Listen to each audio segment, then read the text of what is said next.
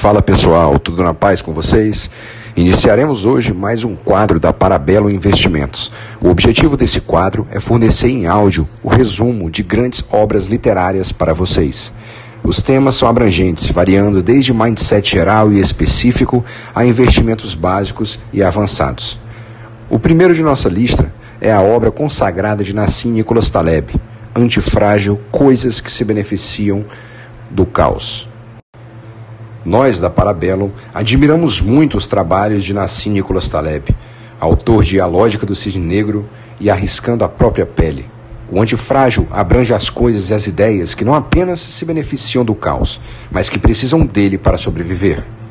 Em um mundo antifrágil, a incerteza se torna algo necessário, pois somente assim aquilo que é antifrágil consegue crescer e se desenvolver. Antifrágil é o manual de instruções para se viver em um mundo repleto de incertezas, e no quadro de hoje vocês conhecerão as principais ideias deste livro fantástico.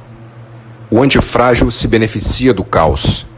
A fragilidade é um conceito simples. Sabemos que uma porcelana ou um conjunto de taças de cristal são itens frágeis que requerem cuidados especiais. Se esses itens não forem manejados com cuidado, com certeza se quebrarão. E por isso é preciso saber lidar com essa fragilidade para estarmos prontos para imprevistos. É preciso acondicioná-los bem para transportá-los, para garantir que, caso ocorra algum imprevisto, eles não se quebrem. No entanto, quando tentamos falar sobre o contrário da fragilidade, temos grande dificuldade. Como deveríamos chamar aquilo que não é frágil? Muitos diriam que o contrário da fragilidade é a robustez. Mas robustez não é o contrário de frágil. Um item robusto pode até não se quebrar quando ocorre um acidente, mas ele não se beneficia dessa situação. Se o item frágil precisa de uma embalagem que diz manuseie com cuidado, o item que buscamos é um item que, quanto menos cuidado recebe ao ser manuseado, mais forte ele se torna. Aparentemente, não existe uma palavra que defina esta situação. Itens que se beneficiam do inesperado. E assim, Taleb cunha a palavra que guiará nossa narrativa, ou antifrágil, que é a antítese do frágil. Um exemplo que Nassim usa para descrever a antifragilidade é a Hidra de Lerna, uma figura mitológica grega. Ela era uma serpente com várias cabeças que aterrorizava os gregos e era conhecida por ser indestrutível. Cada vez que alguém em uma luta cortasse uma de suas cabeças, duas novas cresciam no mesmo lugar. Quanto mais a hidra era atacada, mais forte ela se tornava. Ela era a pura definição para Taleb de antifrágil. Um sistema antifrágil é composto de partes frágeis para que ele possa aprender e evoluir. Um exemplo da antifragilidade é o processo da evolução dos seres vivos. Pense na teoria revolucionária de Charles Darwin sobre como as criaturas evoluem e se adaptam. A evolução só acontece em um ambiente inconstante e hostil. Toda vez que acontece alguma dificuldade, a evolução obriga a vida a se adaptar para que ela se encaixe bem ao novo ambiente. Porém, existe um aspecto interessante nesse conceito. Enquanto o processo em si é antifrágil, os indivíduos que participam dele são frágeis.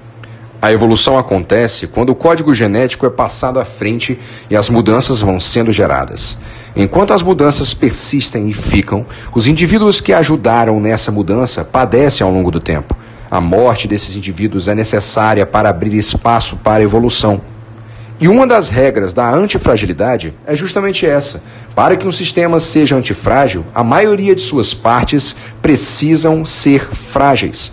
É porque partes de um sistema antifrágil funcionam com informações que o alimentam através de seus sucessos ou falhas, mostrando o que funciona e também o que não é bom. As falhas, portanto, são partes cruciais do processo, que funcionam no método de tentativa e erro. A cada erro cometido pelos indivíduos envolvidos, o sistema se fortalece, porque ele aprende coisas novas e se torna melhor. A economia também é um sistema antifrágil. As partes que a constituem, como as pessoas e as empresas, são de alguma forma frágeis. Mas a economia em si é o oposto. Para que ela cresça, algumas dessas partes precisam falhar, porque é preciso aprender com os erros cometidos pelos seus elementos. Quando a empresa acaba falindo, ela ensina aos demais elementos do sistema econômico algumas lições sobre como não morrer neste ambiente. Atividades antifrágeis podem parecer inúteis agora, mas elas serão úteis no futuro. A antifragilidade faz parte do nosso dia a dia e está presente em todo momento. Quando fazemos exercícios físicos, por exemplo, estamos experimentando antifragilidade, porque estamos expondo o nosso corpo a forças anormais para que ele se fortaleça e para que nossos músculos cresçam. No exercício, os músculos são confrontados por forças estressantes, como os pesos das academias. Isso faz com que o nosso sistema antifrágil responda com supercompensação, melhorando nossa capacidade de lidar com estresses que, em tese, causariam fragilidade. A força surge da supercompensação em momentos de adversidade e ela deixa os sistemas antifrágeis com elementos de excesso de força, construídos em resposta aos agentes de estresse. Em tese, nós desperdiçamos forças ao nos exercitar e o senso comum muitas vezes nos diz que o sucesso depende do uso eficiente dos nossos recursos, sem desperdício algum. Por outro lado, a supercompensação e a redundância são vitais para a antifragilidade, pois nos preparam para problemas desconhecidos e incertos que podem ocorrer em breve o exercício que parecia um desperdício de tempo, na verdade pode nos salvar de uma emergência onde precisaríamos correr ou saltar. Essa redundância, na verdade, nos deixa mais aptos para lidar e para sobreviver em situações adversas e totalmente inesperadas. Controlar o antifrágil o deixa mais fraco. A consistência e a previsibilidade acabam criando sistemas frágeis, enquanto a antifragilidade é tipicamente encontrada em sistemas naturais e biológicos, os sistemas frágeis costumam ser artificiais. Por isso, a maioria das coisas criadas pelos homens não podem ser antifrágeis, pois não podem melhorar através dos erros e do inesperado. Um sistema criado pelo homem pode até ser robusto, mas raramente é antifrágil. Pense, por exemplo, em um carro. O carro pode rodar milhares de quilômetros e durar por dezenas de anos, mas seu uso ao longo do tempo, por mais bem cuidado que ele seja, vai torná-lo mais fraco e desgastado até o momento em que ele vai sucumbir. Porém, apenas o fato de ser complexo não torna um sistema antifrágil. Para ser antifrágil, ele também precisa de inconsistência. A inconsistência são os choques e os agentes de estresse que definem quais unidades devem morrer para fortalecer o sistema. Em um sistema previsível e calmo, não há agentes de estresse e também nenhuma pressão sobre as unidades do sistema. Com isso, aos poucos, a antifragilidade do sistema desaparece. Por isso, tentar controlar o antifrágil tende apenas a enfraquecê-lo. Na maioria das vezes em que um governo tenta domar a economia através de intervenções e regulamentações, por exemplo, a economia se fragiliza. Quando um governo tenta tornar sua economia mais previsível, removendo os agentes de estresse, isso acaba enfraquecendo o sistema. A tranquilidade retira as informações que são aprendidas pela inconsistência, através de tentativas e erros, o que fragiliza o sistema como um todo. É possível, sim, ser parte de um sistema antifrágil sem entender como ele funciona. Nossa sociedade superestima o conhecimento teórico e acadêmico e tende a subestimar o conhecimento prático. Tendemos a acreditar que o conhecimento teórico vai nos levar ao conhecimento prático com excelência, mas isso acaba se tornando logo algo muito raro. Pense da seguinte forma: se você sabe como projetar um foguete, provavelmente você não sabe ser um astronauta. Nassim Taleb tem uma larga experiência nos mercados de capitais internacionais. Ele percebeu que estes mercados eram extremamente inconsistentes e que os investidores mais bem-sucedidos eram os que possuíam menos educação formal. Apesar de não entenderem muito sobre teoria econômica ou de conhecerem os países em que investiam, eles sabiam qual era o momento certo para colocar o seu dinheiro em algum ativo ou para retirar. Por isso, é importante saber que é perfeitamente possível se beneficiar de um sistema antifrágil sem compreender seus princípios teóricos. Para isso, é preciso que você tenha opções e escolhas dentro desse sistema, como as opções de compra e venda de ações das bolsas de valores. Se o sistema lhe traz oportunidades, mas sem nenhuma obrigação do seu lado, você tem a opcionalidade. Você pode muito bem escolher comprar ou vender mas pode também simplesmente não fazer nada. É possível ser um investidor sem saber teoricamente como as flutuações do mercado funcionam, desde que você tenha um conhecimento prático, anos de experiência, para saber em qual momento você deve exercer suas opções e assim aproveitar-se das oportunidades. A opcionalidade existe em todos os sistemas. Você utiliza suas opções em todas as suas decisões no dia a dia e elas só cabem a você. Você pode ir a uma festa de carro, a pé ou de metrô. Você pode até mesmo simplesmente não ir. Essas escolhas são suas e ninguém pode te obrigar a escolher uma opção. Esteja preparado para o pior e minimize seus riscos. Períodos de inconsistência e incerteza são inevitáveis. Nós passamos por períodos de crises em nossas vidas pessoais, profissionais, enfrentamos crises econômicas e nos deparamos com acidentes imprevisíveis. É preciso entender o imprevisível e aceitá-lo para se tornar uma pessoa antifrágil. Para se tornar antifrágil, não é necessário evitar incertezas, é necessário saber que situações extremas podem acontecer e se preparar para isso. A primeira maneira de se preparar é se concentrando no elemento negativo que pode acontecer. Ao saber qual é esse elemento negativo, você consegue diminuir os seus riscos. Por exemplo, se você quiser se proteger das inconsistências da economia, é bom se preparar e garantir que a maior parte dos seus recursos estejam seguros e não vão sofrer com as volatilidades do mercado. Taleb recomenda que você coloque 90% de seus ativos em investimentos de baixíssimo risco e alta previsibilidade.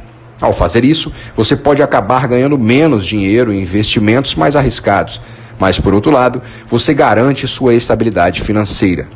Após se proteger contra os imprevistos negativos, você deve se concentrar no outro lado o elemento positivo.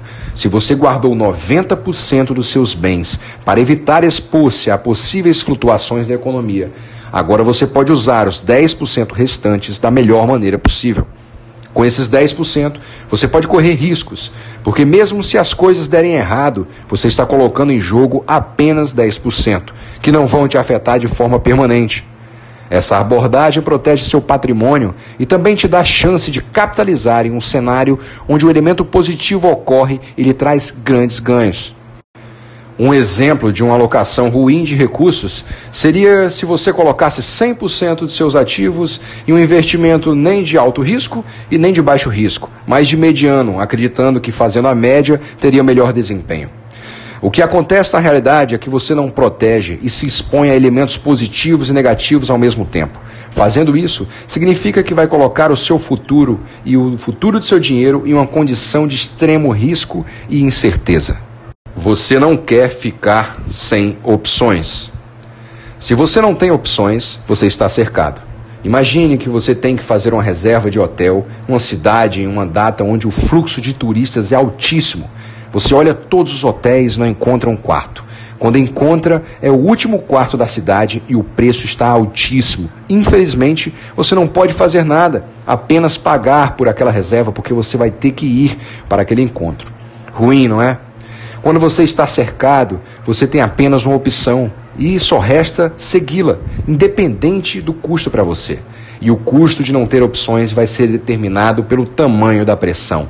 Quanto maior a pressão, mais difícil será de lidar com ela. No caso do hotel, os custos podem ser altos para a pessoa que está reservando o quarto, mas eles seriam piores ainda se ela tivesse decidido levar toda a família nessa viagem. Quanto mais complexa a situação, mais caro se torna conseguir sair dela. Com a economia mundial cada vez mais conectada por causa da globalização, o mundo nos deixa cada vez mais expostos às pressões de dimensões colossais.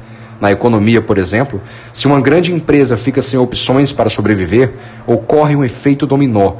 Seus fornecedores, seus funcionários e seus clientes são afetados, e à medida que são afetados, outras empresas e outras pessoas continuam também sendo impactados. Qualquer grande problema econômico atualmente é global e seus impactos repercutem em uma velocidade altíssima. Conheça as profissões antifrágeis. A crise econômica de 2008 deixou grandes cicatrizes na economia contemporânea.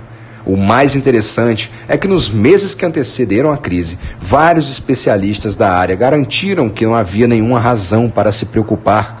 Estes profissionais estavam completamente errados e a crise custou bilhões de dólares à economia mundial. Após uma previsão errada e desastrosa, muitos desses especialistas continuaram em posições de prestígio e de poder, sem precisar se desculpar pelo erro cometido na crise de 2008. Isso acontece porque, em áreas como essas, os profissionais se conhecem, convivem e dependem uns dos outros pelo que existe um grande receio e cuidado ao fazer qualquer crítica mais incisiva a um colega de profissão.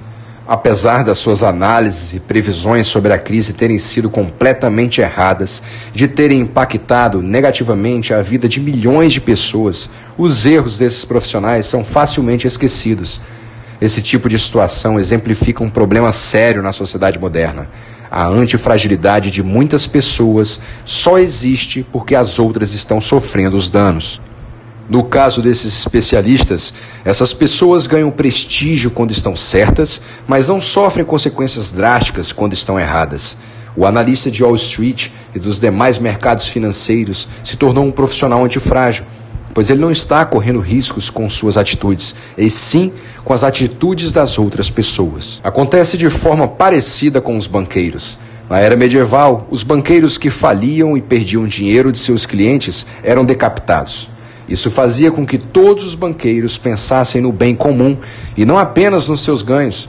Atualmente, no entanto, os banqueiros modernos não se importam em arriscar o dinheiro de seus clientes, afinal, se arriscarem de forma correta, ganham muito dinheiro para eles mesmos, e se falharem, não têm nada a perder. O dinheiro dos outros é que está em jogo, e a eles é dada a opcionalidade. Tornar o mundo previsível não é a resposta. O jeito de pensar da nossa sociedade tem um problema fundamental. Nós acreditamos que precisamos tornar nossa sociedade o mais tranquila e consistente possível. À medida que as pessoas vão ficando mais inteligentes, elas também vão ficando mais arrogantes e querem ter cada vez mais controle sobre o mundo. Os políticos e os economistas tendem a pensar que nosso ciclo econômico de altos e baixos é ineficiente e imprevisível e trabalham tentando entender como controlá-lo para que ele melhore e evolua. Eles desenvolvem teorias econômicas complexas que apontam os momentos em que deve haver intervenção nos ciclos econômicos de cada país, para que então possam ser capazes de prever da melhor forma possível. No entanto, essa política de agir de forma corretiva em um sistema é chamada de intervencionismo ingênuo Infelizmente, nós não sabemos tanto quanto achamos que sabemos. E isso faz com que, ao invés de melhorar nossos sistemas, acabamos os piorando e os tornando mais frágeis, às vezes sem perceber. Ao tentar tornar esses sistemas mais previsíveis, estamos roubando a volatilidade que eles precisam para sobreviver e até mesmo para evoluir.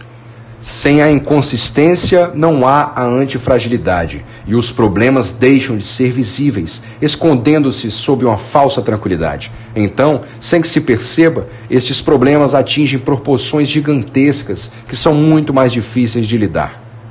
Um exemplo interessante seria pensar em uma floresta. Toda floresta corre o risco de ser incendiada. Porém, o risco de um incêndio de grande porte se reduz a cada vez que um pequeno incêndio ocorre. Os pequenos incêndios retiram da floresta materiais inflamáveis periodicamente, sem atingir uma grande quantidade de árvores. O incêndio de menor proporção é um exemplo de volatilidade, característica que ajuda a nos prevenir de problemas de grande porte. Quanto mais se tenta evitar essa volatilidade, mais propensa a floresta fica aos incêndios devastadores. Previsões não são confiáveis.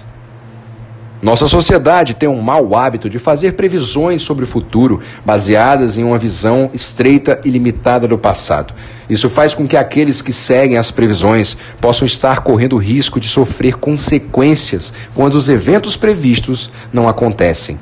Um outro defeito desse pensamento é acreditar que a pior coisa que já testemunhamos é a pior coisa que pode acontecer. O fato de ter ocorrido um atentado terrorista em 11 de setembro de 2001, que destruiu duas torres em Nova York, não significa que algo de proporções muito maiores não possa ocorrer no futuro. Acreditar em nossa capacidade de prever o futuro nos leva a ter fracos planos de emergência para situações negativas e não nos permite que pensemos realmente todas as coisas ruins que podem acontecer. As emergências podem ser totalmente imprevisíveis e improváveis e temos que nos basear no pior cenário possível na hora de elaborar um plano de prevenção. Um exemplo interessante vem da engenharia. A usina nuclear de Fukushima, no Japão, por exemplo, foi construída para aguentar o maior terremoto que já havia sido visto no mundo. Porém, seus criadores não estavam cientes de que um terremoto maior ainda do que o do passado poderia acontecer no futuro. Em 2011, apesar de a usina ter sido construída pensando em terremotos passados, inclusive no pior terremoto já enfrentado, um terremoto maior ainda, de uma proporção totalmente inédita, destruiu o reator da usina. A antifragilidade é o motor do progresso. Nós tendemos a acreditar que a revolução industrial foi causada pelo progresso científico. É isso que ensinam nas escolas, não é mesmo? A maioria das pessoas acredita que os progressos teóricos guiaram os avanços tecnológicos que transformaram a economia. No entanto, isso não é verdade. Quando a Revolução Industrial ocorreu, ela não foi liderada por acadêmicos, e sim por pessoas sem instrução formal. O submarino, por exemplo, foi inventado por um pastor e não por uma universidade ou uma instituição naval. Outras invenções importantes também vieram como resultados de pessoas que trabalhavam de forma independente. Elas vieram de pessoas que experimentavam as novas tecnologias e ideias para criar ferramentas úteis. Foi essa dinâmica de tentativa e erro que garantiu que a revolução industrial ocorresse, formando um sistema antifrágil. Hoje, nossa sociedade não entende a importância da antifragilidade e a narrativa oficial de revolução industrial é prova disso. Nós não gostamos de imaginar que o nosso progresso pode ter acontecido através de um sistema de tentativa e erro.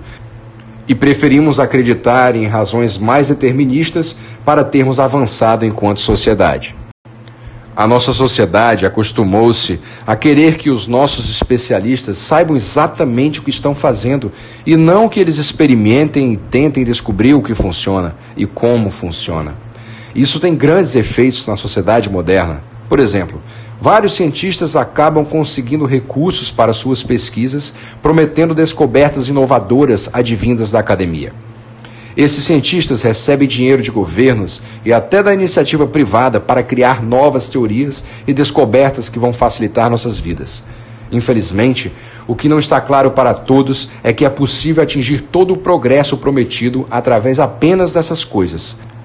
As teorias de que a aleatoriedade e a antifragilidade decorrentes do caos são necessárias para o surgimento de mudanças e de inovações reais. Então é isso, pessoal. Espero que vocês tenham gostado desse resumo do livro de Nassim Nicolas Taleb, Antifrágil.